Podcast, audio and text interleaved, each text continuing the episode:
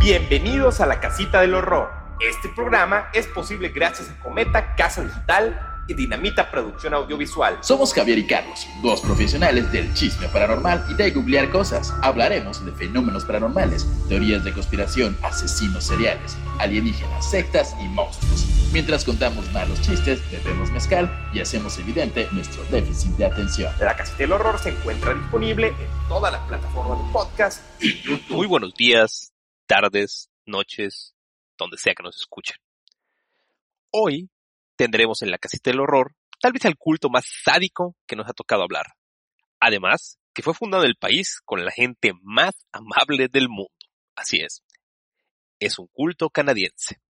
Hoy hablaremos del nuevo Moisés y de sus dos comunas hippies apocalípticas aficionados a los edemas.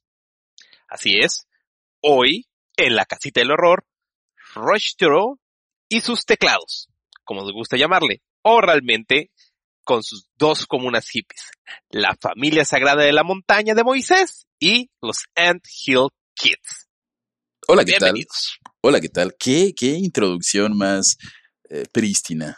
Más Sí, bella. sí, y para, y para balancear este momento, eh, nada más les quiero recordar que si les gusta lo que hacemos, vayan a Apple Podcast, si nos escuchan allá, coméntenos, ya vimos que muchos están comentando y que están diciendo que les gustan los saludos cordiales o los odian, vayan ahí. Y si nos siguen en otras plataformas de podcast, seguir, manitas arriba, pulgares arriba, cinco estrellas, nos ayuda un montón, vamos rankeando súper bien y es todo gracias a ustedes. Y para balancear esta formalidad, señora formalidad, Javier, ¿quiere darnos los saludos cordiales de esta semana? Claro que sí, como no recuerden que ustedes pueden escribirnos en cualquiera de nuestras redes sociales y decir, hey, quiero un saludo cordial para mí, para tal persona, quiero un mensaje de odio muy cordial y nosotros lo ponemos. Vamos con los saludos cordiales en este instante. Saludos muy, muy, muy cordiales, muy, muy jarochos para nuestra horrorcita veracruzana Sensa, Misura y para el Héctor Moreno, puro artista, pura figura destacada del preciosísimo Veracruz. ¡Qué belleza de lugar! Y uno que nos llegó desde el Twitter nada más y nada menos que para Adi, quien en esta red social está como Ellie Williams. Y también le mandamos saludo cordial al compadre Bartolo hasta el poblado de Chemash, aquí en Yucatán, que se sienta el power yucateco fucking yeah, pelanaz. Ok, fueron Ok, los saludos este cordiales de es- esta semana. Eh, ¿Qué- cortos, concisos, Con- pero Sí, muy jarochos y qué alegría que nos estén escuchando aquí desde eh, en Yucatán. Sí, cada vez más gente. La verdad, muchísimas gracias. Les agradecemos a todos los que hacen eso. Eh, y Y- recordarlos que si están en Yucatán, Exactamente. estamos todos los lunes a las 8 de la noche en los 40 Mérida. 96.9 todos los lunes a las 8 de la noche. De todas formas, únanse al grupo de la Casita del Horror Podcast en Facebook y ahí todos los lunes les pasamos el link para que nos escuchen en vivo. Y, y pues vamos a darle. Hoy, hoy alguna observación antes de comenzar el episodio. Este, Así es. Yo quiero hacer una observación antes de comenzar el episodio. Creo que es el episodio más violento y sádico que a lo mejor hayamos tocado. Es un culto que yo escuché hace un par de años y conocí hace un par de años y me voló la cabeza. Y, y por eso está mal querer ser un mesías. Sí, déjenle, no, no se traten de ser mesías, no, o si lo, ay, bueno, si van a ser mesías, sean como ese muchacho Jesús, que lo hizo Exacto. bastante bien, o sea. Él lo hizo bien, ven, por eso funcionó. Dos mil años después sigue en boga. Hasta la muchacha le entra. Definitivamente cuando, cuando, cuando anulas matrimonios y solo tus hijos son gente que va a pasar al cielo, hay algo mal ahí. ayer Pero llegaremos a eso. llegaremos a eso. Pues vamos a empezar con esto que se, este, de Angel Kids y, y toda esta rimambaramba. A- Arráncate. Cap- capítulo 1, sí. Eh, capítulo 1. Hay una cosa que yo no te he dicho aún, que mis problemas sabes que se llaman el fanatismo religioso. Es un gran problema el fanatismo religioso. E- Es un gran problema y de verdad no sean unos fanáticos religiosos. Tengan la fe que quieran, que prefieran, que les haga feliz siempre y cuando esta fe no indique que de- tengan que dañar. Violentar a otra persona. violentar, sí. Exactamente. hagan lo que quieran siempre y cuando no, no dañen a nadie. Eso dice la red de Wicca, una religión con la que me identifico ligeramente. Este, la nueva persona que odiamos con todo nuestro corazón, es decir, Rochester Rold, nació el 16 de mayo de 1947 en el pueblo de Rivery-du-Moulin, Quebec, y se crió en la, en la cercana ciudad de Tit-for Mines, lugares canadienses. Solo, exacto, voy a hacer un paréntesis acá, nos vamos a equivocar un chingo, chavos. Están en Quebec, es francés con inglés, esto va paciencia, va Sí, a fallar un chingo. Sí, nuestro francés no está. Pero, pero solo por eso voy a tratar de hablar con acento francés cada vez que diga algo. El siguiente párrafo lo voy a hacer así. eh, por favor. Su padre era un granjero, miembro de Le Perdés de Michel, llamados también los Peregrinos de San Miguel, o simplemente Boinas Blancas. No me salió nada, pero bueno. Un movimiento católico conservador leal al Papa, que luego rechazaría las reformas del Concilio Vaticano II y busca a través del apostolado de puerta en puerta y la publicación de panfletos promover las teorías económicas del crédito social. Mm, eh, No nos profundizaremos en eso, pero digamos que son ultra conservadores que desconocieron a un papa. A chingar a su madre. Sí, este, más que un papa, como que se quedaron con las ideas antiguas del papa y ahí vienen Exacto. como unas ideas de sociales, económicas, que no, no enfaticé tampoco en qué es la teoría económica del crédito social, si hay alguien que nos pueda comentar ahí. Este, pero asumo que es este, en algo como los pobres siguen pobres porque quieren y los ricos somos nosotros. Por ahí debería No creo que sea así, no creo no. que sea así. Yo O- creo que al contrario. Porque acá dice, el pequeño Roche acompaña a su padre a la recaudación de fondos de puerta en puerta y a la parte distribuir literatura de las boinas blancas. Era, era como, Como- como un testigo de Jehová, ¿no? Exactamente como, como obviamente esto se veía venir, por así decirlo, a muy temprana edad, Roche dejó sus estudios y mostró fascinación por las enseñanzas bíblicas. Bajo un supuesto llamado divino, imploró a sus padres que le permitieran cumplir la misión sagrada que Dios le había encomendado. ¿Qué pedos, papás? Así es. Los padres fueron convencidos por su hijo de tan solo 12 años. Ese niño debería de estar viendo, no sé, Playboy, otras cosas. Era, Si era no, como 1965 o algo así. Era, eran los 60, punto. Debería estar, no sé, escuchando a los Beatles o y probando drogas o así, no queriendo ser. Quiero estudiar la Biblia mientras todo está- practicando el onanismo. Exactamente. ¿Cómo? El onanismo. Pero no, No, pero eh, no. Él dedicó su tiempo exclusivamente a estudiar el Antiguo Testamento. Ok, entonces ahí tenemos ya, ya hay ciertas mm, capacidades muy jóvenes de manipulación. O sea, no hay manera, eh, yo a veces no podía convencer a mi papá de que me dejaran salir, brother, y este, de- este logró dejar la escuela para estudiar la Biblia. Ajá, A los, a los 12 años yo no convencí de absolutamente nada a mis papás y este brother así de que quiero ahora dedicarme a, a estudiar el Antiguo Testamento como modo de vida. Y lo consiguió. Co- co- ¿Cómo lo hizo? No sé. Una pregunta que quiero hacerte, este, querido Carlos Castro. ¿Crees que si los papás de Trolt eh, hubieran, de- se hubieran, hubieran sido maestros de primaria, la vida de Trolt hubiera sido otra? Muy posiblemente si no hubiera sido una familia tan conservadora, sí hubiera sido otra. Ok, solo tenía ese, ese punto. Pero continúa, por favor. Este, Eh, a los 18 años, pero decidió renunciar a su educación católica y explorar sus propios intereses esotéricos. Se había convencido de que en cualquier momento se desataría, una guerra entre el bien y el mal. Producto de este conflicto sucedería el fin de los tiempos. El apocalipsis que destruiría la tierra cuando solos y donde solo sobrevivirían los elegidos.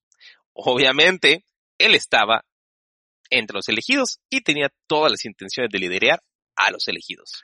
O y, sea, es- y yo creo que hasta de seleccionar a los elegidos. Sí, ya al final termina casi haciendo el apocalipsis, pero siguen, siguen escuchando. Pero sí, este, como que él dijo, ok, yo soy el elegido, yo sé la verdad suprema y yo salvaré a todos. Como que un poquito megalómano el chavo, ¿eh? Bastante. Eh, Cuando cumplió 20 años, se unió a los adventistas del séptimo día y empezó a seguir su doctrina de forma muy estricta, que es de, tienen prohibido consumir cualquier tipo de droga, incluso tabaco y alcohol, y alimentos procesados. Qué aburrida existencia. Eh, pasaba sus días orando, no para evitar el inminente fin del mundo, sino para estar preparado. Él ansiaba el momento en el que tuviera ese llamado divino. Él como que toda esta, toda su adolescencia y parte de su temprana vida adulta, solo tenía en la mente esperar este llamado para, para los poder. adventistas son, básicamente son cristianos, o sea, son una denominación cristiana y de hecho tienen sus simbolitos como una biblita y Ujú. sale como así como Una una, nubecita voladora, no, fuego, tiene como dos nubecitas o dos liñitas, algo ahí Y que sale de la Biblia. hay como varias, varias facciones, por decirlo así, y hay unas que son muy conservadoras, muy, muy Son muchos. Estamos hablando que los adventistas tienen alrededor de 20 millones de personas en el mundo. O sea, no es un, no es Sí, un sí. cultito ni una secta, ¿no? O sea, es realmente parte de, de, de toda esta iglesia Sí, sí, sí. Como todo buen profeta salvador del mundo o esquizofrénico promedio, Terrell tenía visiones premonitorias, siendo una de ellas eh, la de la famosa masacre de Johnstown en 1977.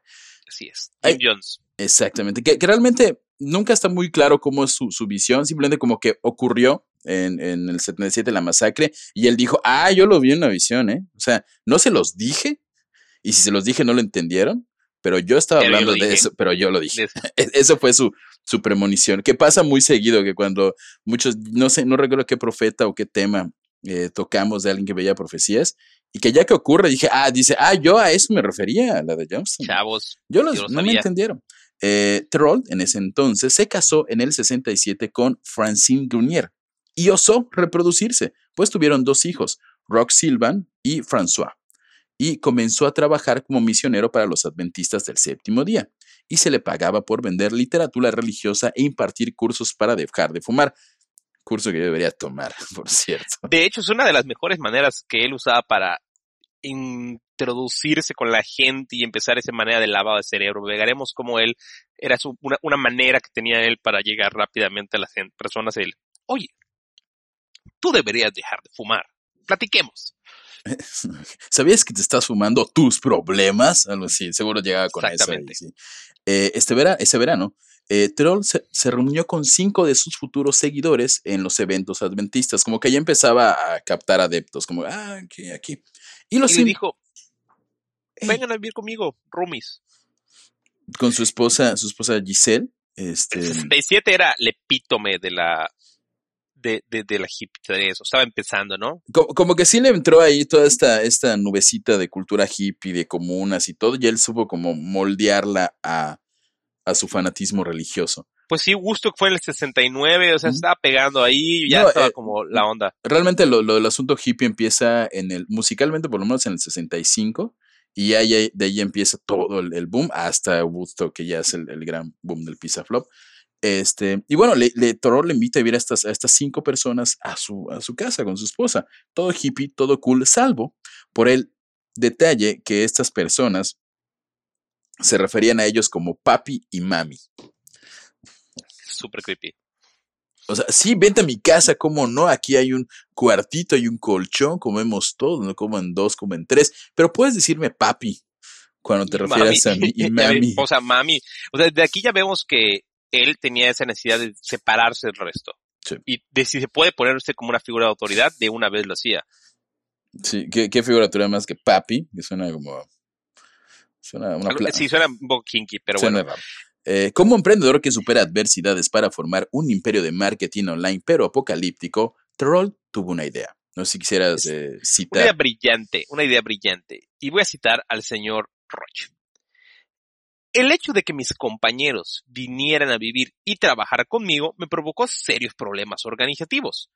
Todos habían dejado trabajos remunerados para dedicar su tiempo a este nuevo trabajo, que era el de dejar de fumar y vender panfletos adventistas. Con mis cursos no tenían una tarifa fija, lo de dejar de fumar, y los participantes pagaban lo que podían al final de cada sesión, era imposible para mí pagar a mis ayudantes. Eso es lo que los impulsó a crear una comuna. O sea, básicamente daba cursos para dejar sin fumar, donde dejabas lo que quisieras al final, y como no ve dinero, era una comuna hippie. O sea, en lugar de decirle voy a pagar, le voy a decir a mi gente, oye, como me estén apoyando en los cursos, vamos a sacar un sueldito, una iguala para. No, dijo, ¿saben cuál es su pago? Tener dónde vivir. Y así se hizo la comuna. Manipulación completamente. Poder poner quemar pachuli en mi sala. Pachuli en mi sala, que seguro, creo que en ese entonces era un lugar pequeño, entonces todos en un cuarto, ya sabes los sesentas y la hippies. Exactamente. Pero vamos con el, con el capítulo 2. Este, capítulo 2. Jugaremos en el bosque mientras el lobo va con nosotros. Ya en planes de emprender en solitario, Troll comenzó la elaboración de profecías por, sobre el supuesto fin de los tiempos, los cuales, eh, los cuales él planteaba siempre de la manera más hollywoodense posible, pues tenía de todo, desde tempestades de fuego, campos de exterminio, muertes incontables y ejércitos comandados por el anticristo. O sea, él te vendía un fin del mundo, te voy a decir, no de cualquier fin del mundo, va a llover fuego, el, ejército de Satanás. Y ahora Michael Bay, destrucción masiva. Este, lo que para muchos parecía ser un loquito hablando, la realidad es que muchas personas al escucharlo quedaron completamente seducidos por su personalidad carismática. Y eso lo vamos a recalcar a cada momento. Era extraordinariamente carismático. Eh, sobre todo, quienes lo escuchaban eh, dar sus sermones en la iglesia adventista del séptimo día. Él seguía siendo parte de los adventistas, pero al mismo tiempo como que ya destacaba allí, ya estaba como armando su pequeño crew su grupito ahí de, ay, tal vez no estás tan de acuerdo, tal vez te gusta más lo que yo digo. Y este, ya teniendo un grupo un poco establecido, los convence de abandonar sus empleos para constituir así oficialmente una nueva religión, rompiendo de alguna forma su relación con los adventistas. Eh, pastel de cuya cereza ocurre cuando en cierta ocasión irrumpió en medio de un culto. Ajá, eh, no, no, no entró a otro culto, así como a tirar placa. Eh. Iba a tirar placa. Perveroski, Turolt. No, este, estaban como en misa, por decirlo así, en una ceremonia, y acusó a un ministro de ser la personificación de Satanás. ¿Con qué huevos llegas? a la iglesia adventista del séptimo día, la que tú quieras decir, hey, tú, el que está en el estrado, Satanás está ahí en ti. Eh, por si fuera poco, lo amenazó con dejar caer el poder de Dios que emanaba de sus manos cual Kamehameha. Y así como, eres una prueba de Satán, ah, te voy a destruir con mis poderes. mínimo, lo que dice lo hace. Entonces, pues jalaba su personalidad, pues era muy así como atractiva en ese momento. Sí, cualquier persona que entre amenazando con un Kamehameha a un culto cristiano, de entrada tiene huevos y sí jala atención. Lo verdaderamente sorprendente fue que el pastor que estaba en el estrado fue víctima de un ataque epiléptico. tiene un chingo de suerte. ¿Qué, tanta suerte debes de tener para cuando hagas la pendejada más grande de tu vida, la persona responda como para darte el favor? O sea, tantos niños de crecer analfabetas o de no crecer, porque ya ven adelante. Dándole un millón de puntos a Tyrol, pues los fieles vieron esto, como este ataque de epilepsia, como una manifestación del demonio, ya saben. obviamente los adventistas esto este, nada en gracia. Sí, sí, o sea, no, no, y de hecho lo, lo, este, ellos lo sacan, lo expulsan de los adventistas por predicar doctrinas heréticas, como que ya, ya lo querían sacar y obviamente que amenazar al pastor con poderes de sus manos y el pastor temblara, que, que sobra decirlo, hay una ley por ahí que el, el pastor tiembla o tiene el ataque epiléptico como por la presión de lo que estaba diciendo Terold. O sea que sí, sí le pegó como, obviamente el pastor tenía algo, tenía gritar un viejito de 90 años. Entonces, eh, y ya expulsó a los adventistas eh, por predicar doctrinas heréticas, pero no antes, sin haberse casado con su segunda esposa, Giselle France. Esta mujer se sumaría posteriormente a una lista de múltiples esposas cada vez más jóvenes. Ahorita vamos a ver cómo, cómo se pone el asunto. Eh, Mr. T y su crew en 1977 viajaron a Saint-Marie-de-Bus, donde conocieron a Jacques Gigre y su esposa Marise Grenier. Eh, Jax, este dato solo decir que Jax se convertiría en la mano derecha de Tyrol eh, posteriormente cuando se establece más formalmente el culto. Eh, establecieron un centro comercial llamado Clinique Vivre in Santé, o en español, que sí se entiende, Clínica de Vida Saludable, que se oye bastante bien, bastante genérico. Y continuaron con los cursos de desintoxicación. ¿Quieres Seguían con la clínica de vida saludable. ¿Qué más va a pasar?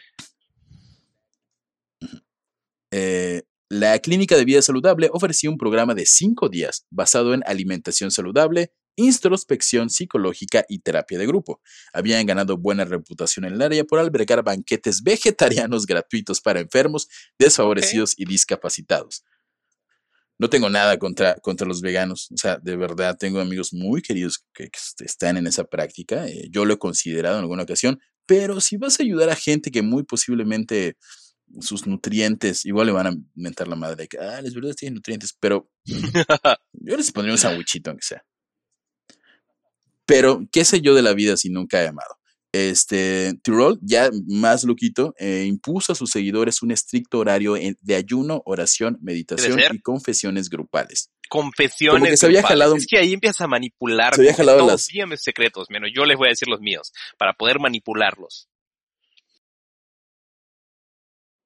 Completamente. Es, es una manera de, de ah, gente que sabe de terapias me, me, callará tal vez, pero el expresar este te, te vuelve vulnerable. De hecho, es una de las técnicas que usan los tiene que estar dirigido. Eso. Cuéntame tu peor uh -huh. secreto.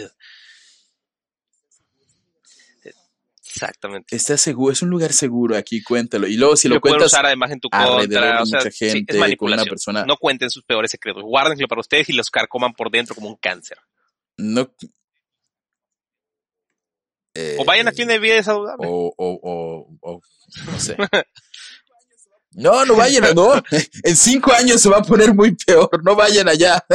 Este, guárdenlos en sus entrañas y no se hagan yoga. En 1978, un paciente de leucemia se mudó a la clínica de vida saludable, pero murió, porque la leucemia suele tener esa consecuencia. Poco después, eh, Tirol afirmó que la reanimaría brevemente con un aliento de vida para poder expresar sus últimos deseos. Doble spoiler, lo va a intentar spoiler, otra no vez y tampoco lo va a lograr. Eh, sí, la, la, la vez que va a estar muy buena. Bueno, eh, bueno, poco después de esto, eh, los miembros de la clínica vegana Culto Asociación comenzaron a usar túnicas caseras, o sea, básicamente mantas para cubrir su cuerpo, sin usar ropa interior. Todo esto, por supuesto, por orden del Roche. Para este punto, todos habían cortado contacto con familiares y amigos. Lo normal en un culto. Y este, la justificación de esto fue con la frase mantén el mal a distancia. O al parecer todas las familias eran un poco de infección y había que mantenerlas a distancia. Eh, Roch. Tenía esta creencia de que Satanás era como eh, la tentación eh, estaba en la familia, ¿no? Nada más. Satánico Exacto. tu mamá diciéndote no te unas a un culto. Si su mamá les dice que no, que no que hay algo malo, háganle caso. Suelen tener mucho caso, razón. mucho caso. Mucho caso. Eh, para estos momentos, Roche trasladó su comuna caminando a la ladera de una montaña llamada la Montaña Eterna, en San Jogues, en la península de Gaspé. La gente luego se impresionó que lo haya logrado. O sea, de verdad, está, es un lugar perdido en la mitad de la nada. Pero sí fue una, una procesión gigantísima, ¿no? O sea, fueron sí, caminando. no tardaron en llegar y todo.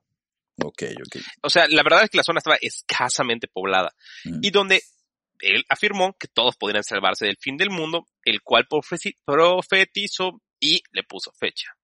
17 de febrero de 1979. Él ya, ya, dijo, ese día es el día, va a ocurrir. Spoiler, no pasó. Como pueden notar, no pasó.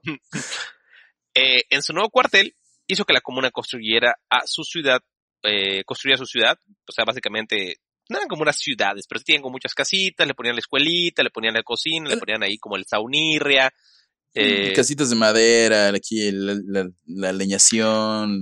Y todo le echaban un chingo de ganas, cortaban madera. O sea, brother, estaban construyendo una ciudad en la mitad de la nada. Sí, y o sea, ya te imaginas el trabajo físico que se necesita. Y para este para punto creo que eso. no pasaban de 20 los, los feligreses. Exacto, o, sea, y era impresionante la labor que hicieron. Eh, yo imagino que, que Terror era un ejemplo a seguir de voluntad, de, de, con sus manos levantarse oh. así antes que el sol a construir. Eh, no, de hecho no. Todo lo de hecho no, de hecho él no hacía absolutamente nada más que acostarse con todas las mujeres del culto y echarle porras a los que estaban construyendo. Sí, era como que eh, estás, estás ganándote tu salvación con ese tronco que estás cargando allí. Gracias. Hey, tú, ven acá, no me ha costado contigo. No me acostaba contigo. Esposa de aquel, porque luego eran esposos y esposos y ya está. Ahí. ¿Disolvió los lazos? Sí, sí se empieza a disolver. No sé si ya los, en este momento ya los había disuelto, pero disolvió todos los matrimonios. Sí. Este, el 17 pero de bueno, febrero. De, bueno. Exactamente. El 17 de febrero del 79 llegó. Y, sobra decirlo, no hubo un apocalipsis.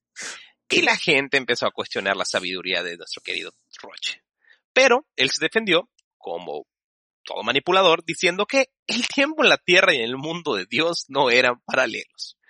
Y que por lo tanto fue un error de cálculo. Sorry, chavos. Matemáticas, hijo. O sea, esto, esto lo han usado para justificarse un chingo de veces, porque sí. yo he escuchado teorías en las cuales dicen que los siete días en los cuales Dios construyó la tierra no son siete días de nosotros, pueden ser siete eones, ¿sí me explico? Y para eso no tenemos manera de contradecirlo. ¿Qué le dice un güey que te dice eso? Uh, ah, sí. ok. el- de hecho, lo que dijo Roch muchas veces era que, por ejemplo, un segundo en, en este plano de la Tierra eran, no, perdón, un segundo para Dios eran 40 años. Entonces, allí le falló el cálculo. Ah, no va a ser, en las- es, va seguro es en el No, 2050. Falta un chingo en entonces, 2002. chavos. No, no, no, sí, te calculé mal. Falló el fax, falló el fax divino, lo siento. Pero sí, es así como Dios es una entidad sobrenatural, todo eso. Y lo que dice, sí, eran, yo recuerdo mucho que me decían de niño que, por ejemplo, los siete días en los que hizo Dios a la tierra eran un millón de años en, nuestro, en nuestra manera de ver Era el tiempo. incomprensible ver el mundo, el universo. Y para los que se estén decepcionando de que, ella que ustedes, chavos, nos prometieron violencia, destrucción, que este cabrón era el culto más culero que habían escuchado en su vida, llegaremos a eso, no se desesperen. ¿Ok? Tranquilos, todo tiene un proceso. Este, eso, exactamente, sí, no vamos a entrar directo a las cuestiones.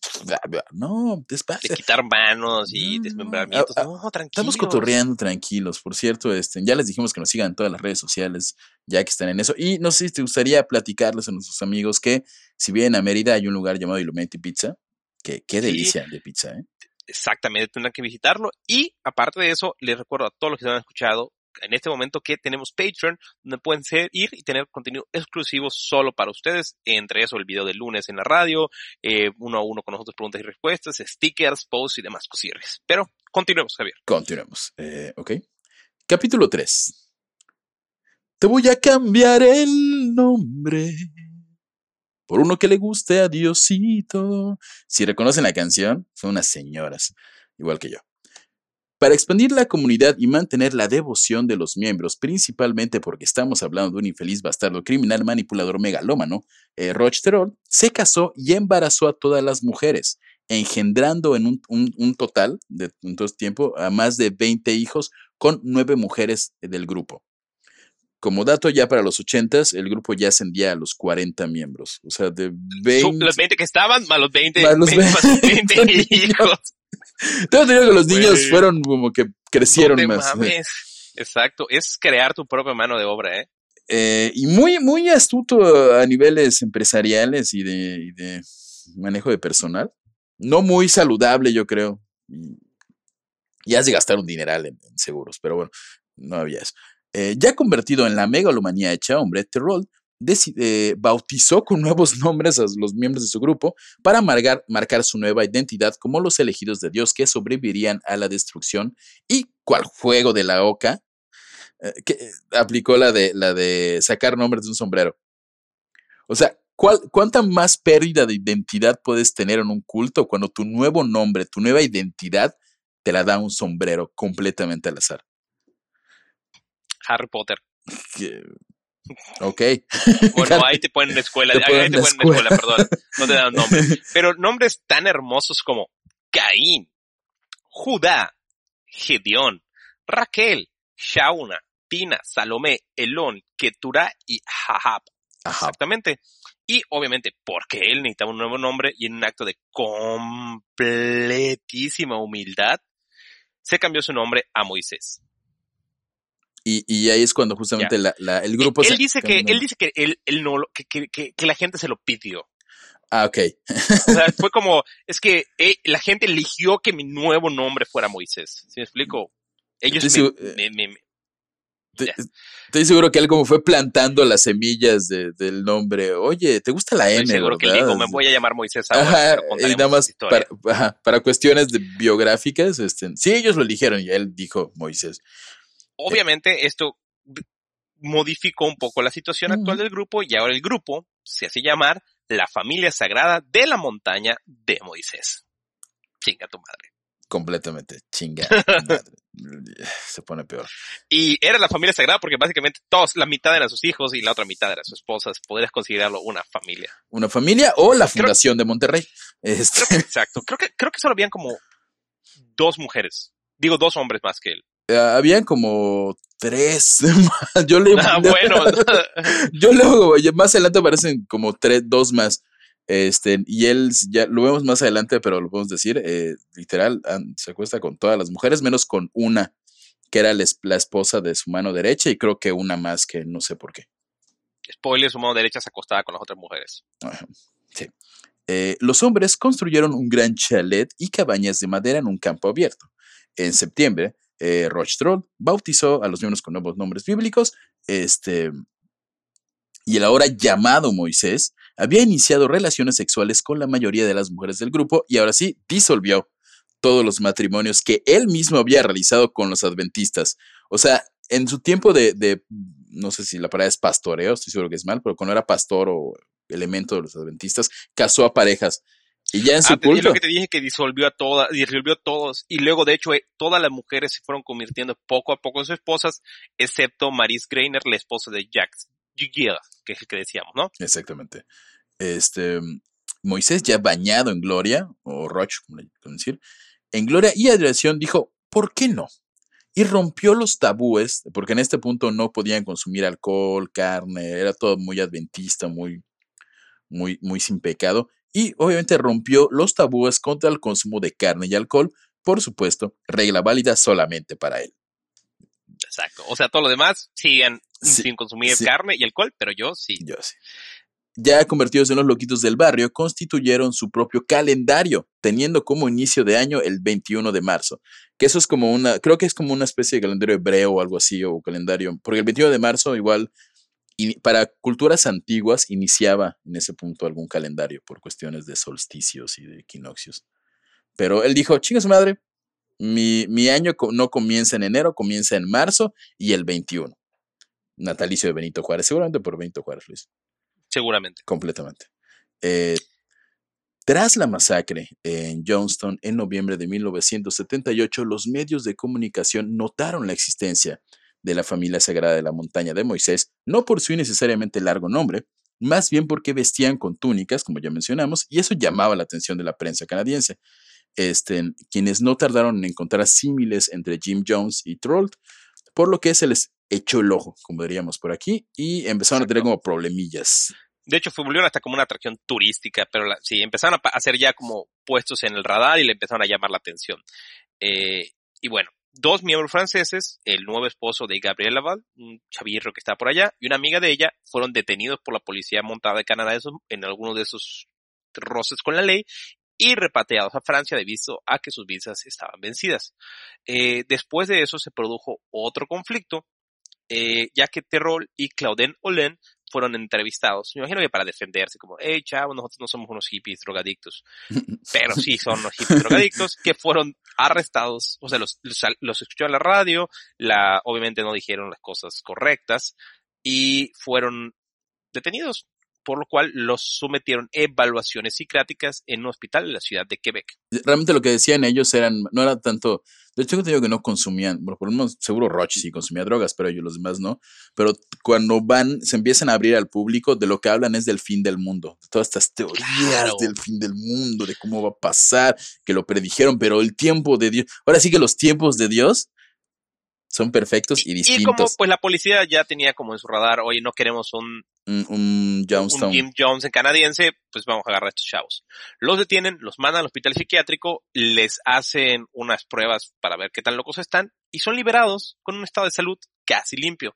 Se decía que Terro tenía delirios místicos que posiblemente podrían indicar esquizofrenia, pero los psicólogos realmente no lo consideran peligroso. Ok.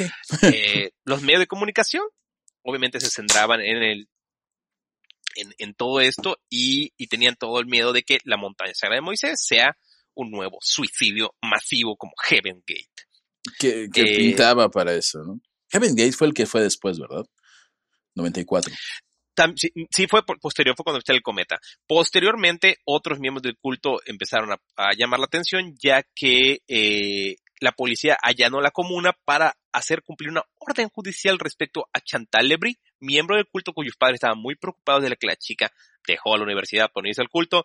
Spoiler, señor, señores, dije spoiler como 10 veces en este capítulo, pero a los papás lo que les debería preocupar realmente no era que dejó el culto, era que era la escuela, era una de las nueve esposas de Roche y muy posiblemente tuviera hijos con él. Sí, de hecho, seguro sí. Pero los papás solicitaron el apoyo de la ley, la ley fue, porque así funciona en Canadá, agarraron a la chava, se la llevaron y le hicieron una evaluación psiquiátrica. Oh, acabo, de, eh, acabo, de, caer en cuenta que, que, la ley funciona un poco distinto en Canadá que en México. Oye, que te detenga y te una evaluación psiquiátrica. Ay, ¡Qué maravilla!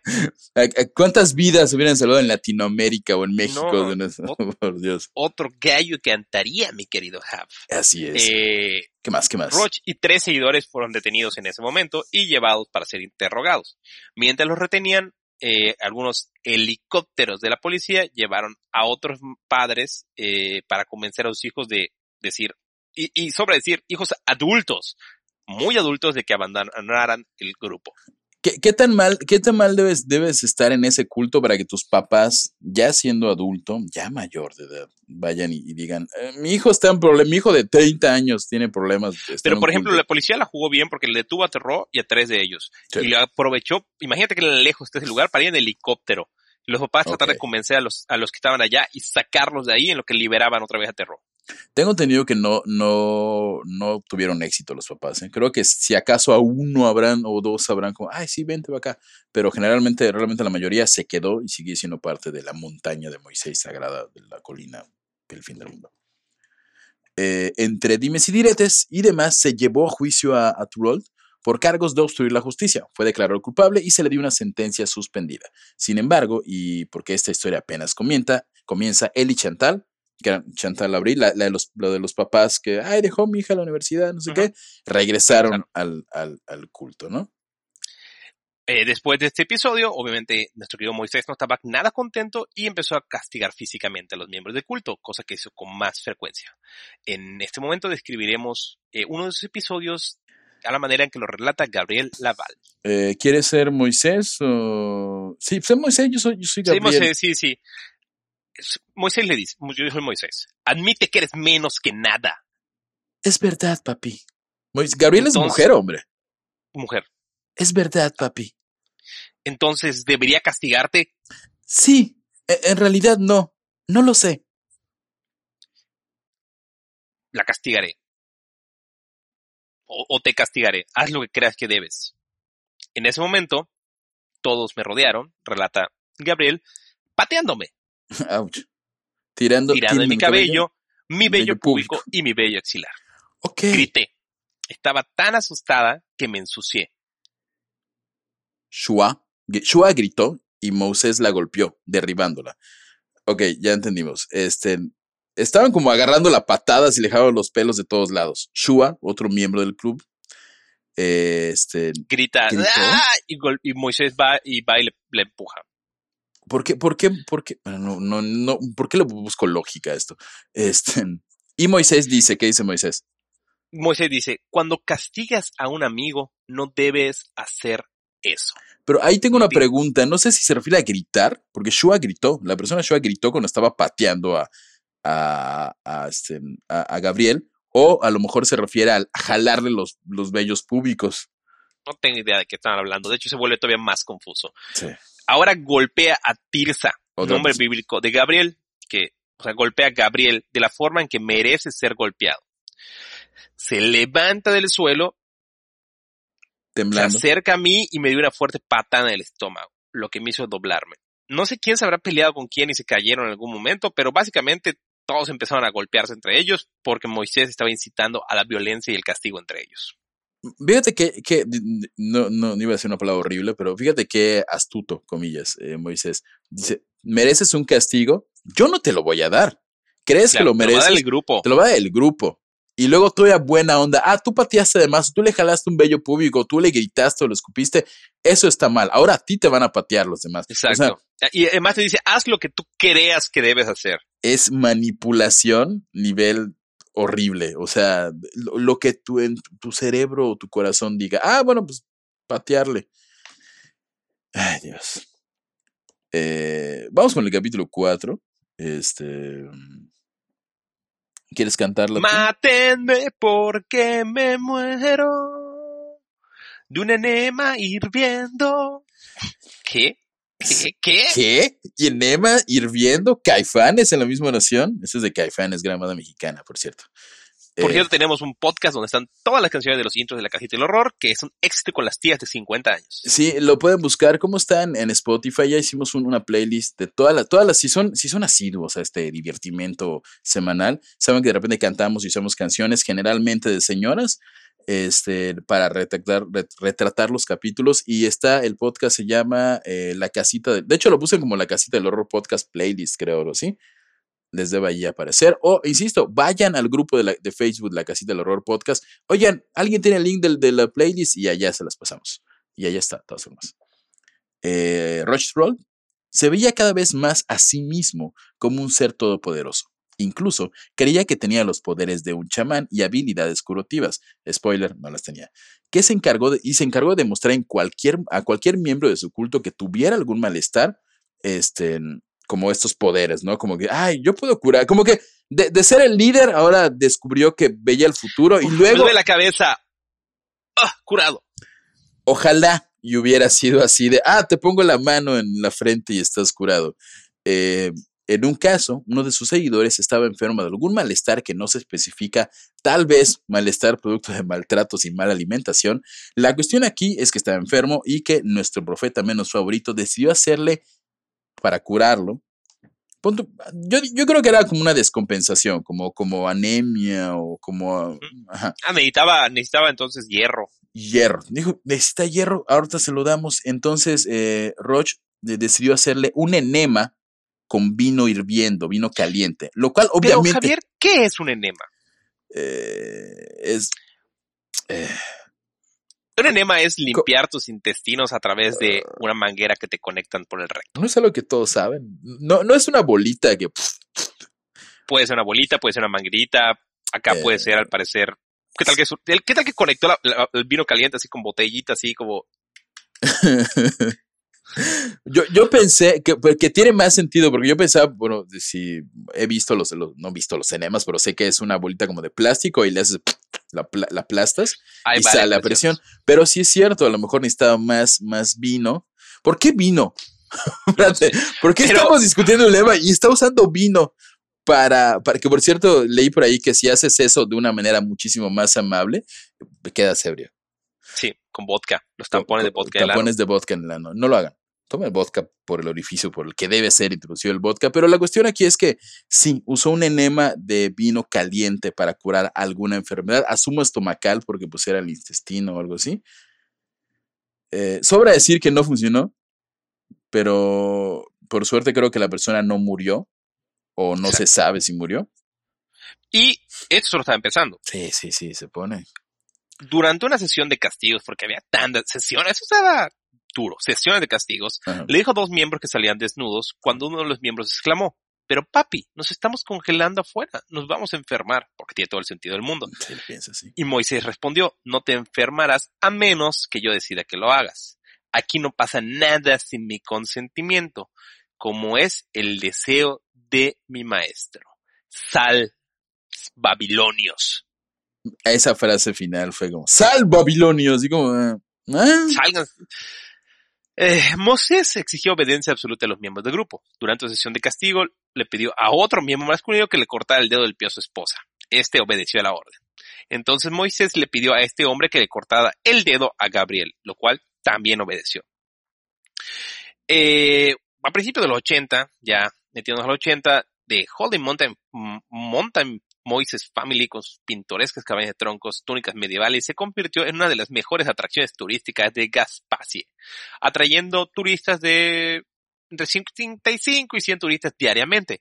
Algunos se quedaban varias noches allá, y lo cual pues era un dinerillo. Hacían hasta comida y vendían comida, ya sabes, como, como una hippie, como esta miel es orgánica y está curada por las vibras de cuarzo. Ah, Tulum, Tulum, en, Ajá, en verano. Tul- Tulum todo el año. Durante este breve periodo de tiempo menos. De, pros- de prosperidad y bonanza económica, se le permitió a los miembros del, be- del- de los miembros beber alcohol.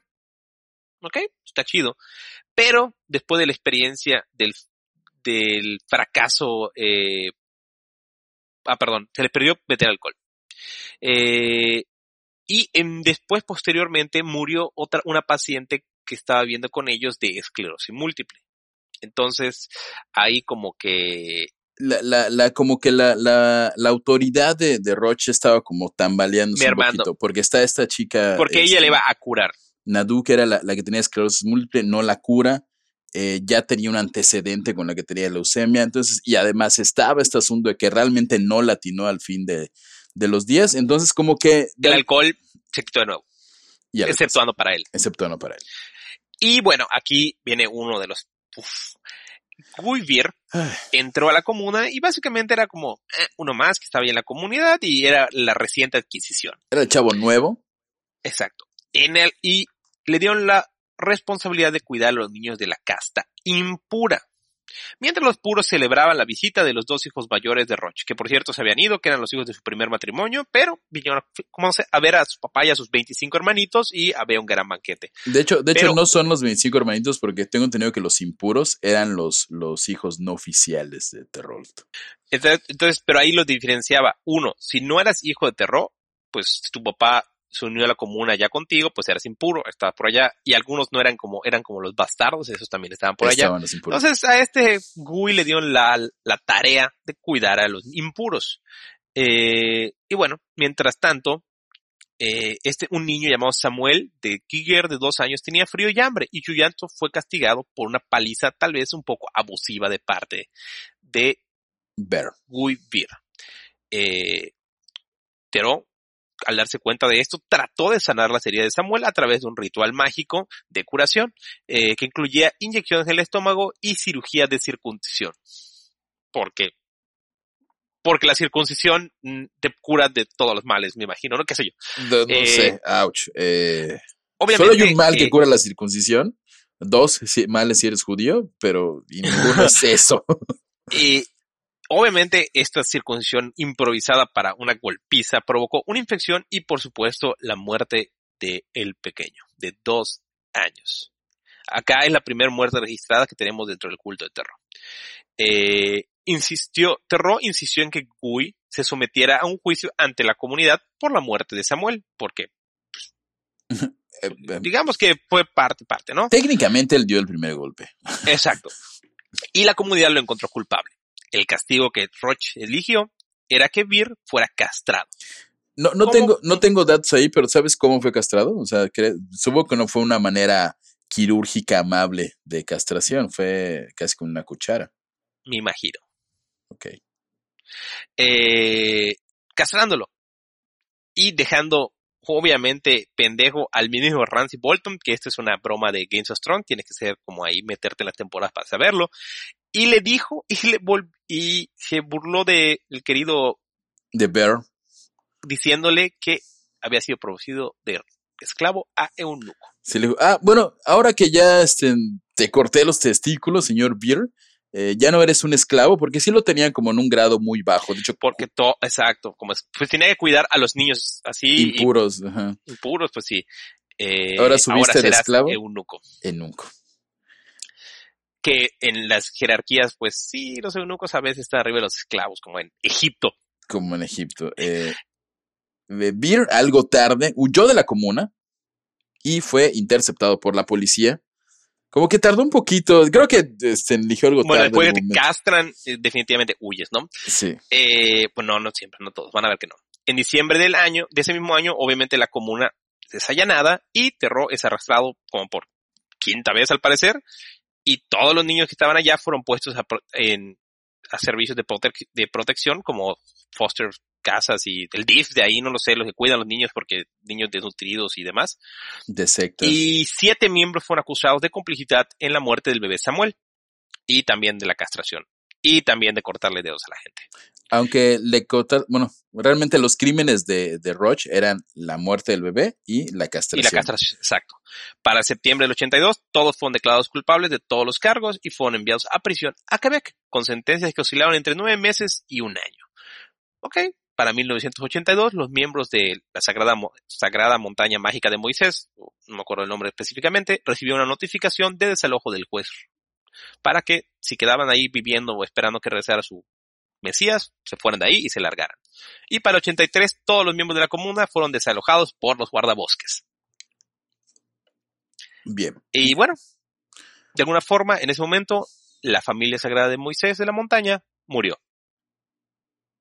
Y ya acaba el capítulo de hoy, en el cual Roche va a la cárcel y muere.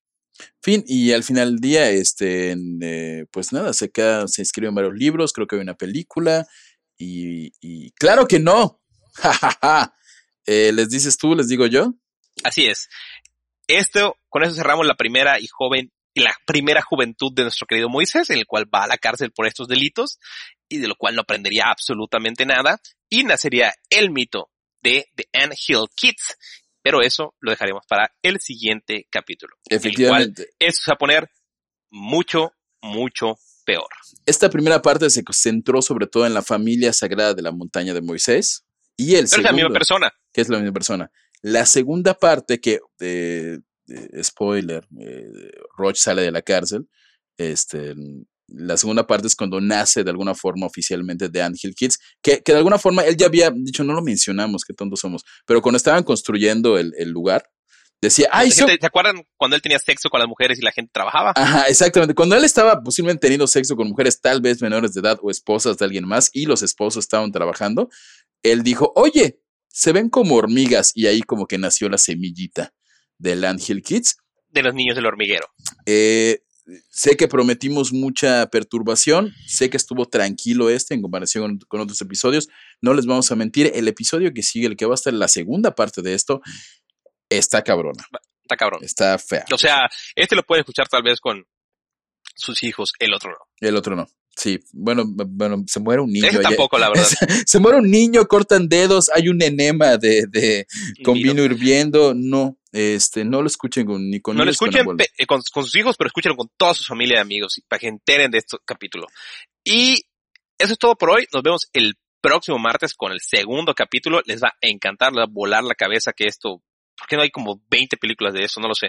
Eh, es increíble. Muchísimas gracias por escucharnos el día de hoy y recuerden ya todas las redes sociales, ya saben, pum pum pum, manos arriba, cinco estrellas, comentarios. Comentarios, coméntenos mucho. Eh, igual estamos en YouTube, la que existe el horror podcast, ahí nos ven como ya en video más, más así nuestras caritas y comenten que eh, comentar luego nos ayuda mucho a crecer el, el, el proyecto y que se vea y todo. Entonces, la casita del horror podcast en todos lados, estamos en YouTube, Facebook, Instagram, Twitter y eh, yo estoy como Hapsosa en todas las redes sociales el día ayer en todas mis redes sociales.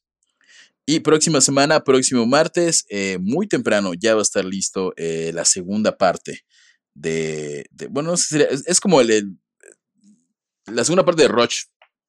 Exactamente, del Moisés. Porque hoy ter, terminamos con la familia sagrada de la montaña de Moisés y inicia el mito de The Ant Hill Kids y se va a poner muy fuerte. Adiós, nos vemos. Y recuerden que la verdad está ahí afuera. No vayan a buscarla. Si van con tapabocas.